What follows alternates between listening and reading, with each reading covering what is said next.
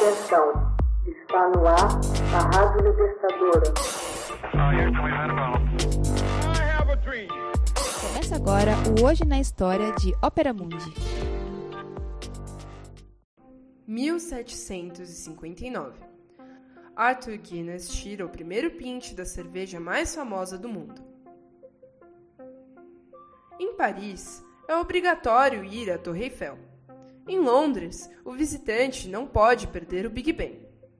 Em Nova York, todos sobem no Empire State Building.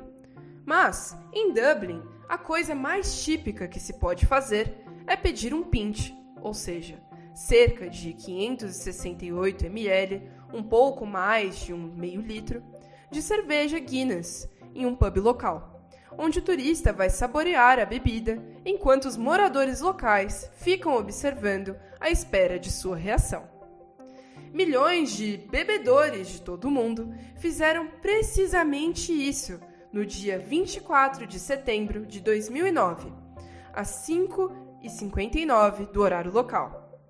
Ergueram um brinde a Arthur Guinness para homenagear o primeiro pinte da cerveja Guinness, que na época ele havia fermentado há 250 anos. Os eventos para comemoração em 2009 incluíam um show no St. James Gate, onde fica a cervejaria original, com a presença de Tom Jones, Sugar Babes e The Black Eyed Peas. Além de concertos em diversas cidades do globo, como Nova York, Lagos e Kuala Lumpur. Eventos que Arthur Guinness jamais teria imaginado, mesmo em seus sonhos mais delirantes, quando, em 31 de dezembro de 1759, assinou um contrato de arrendamento pela cervejaria decadente de Dublin, desde que não tivesse de desembolsar dinheiro para comprá-la. O preço: 45 libras por ano durante 9 mil anos. A maior barganha imobiliária desde que o explorador holandês Peter Minuit adquiriu Manhattan por menos de 24 dólares.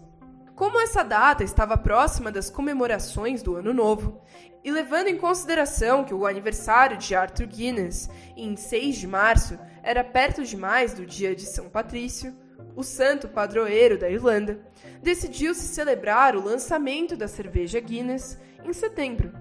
Não é uma comemoração pequena, quando se leva em conta de que 2 bilhões de pintos da cerveja são vendidos todos os anos em mais de 150 países diferentes.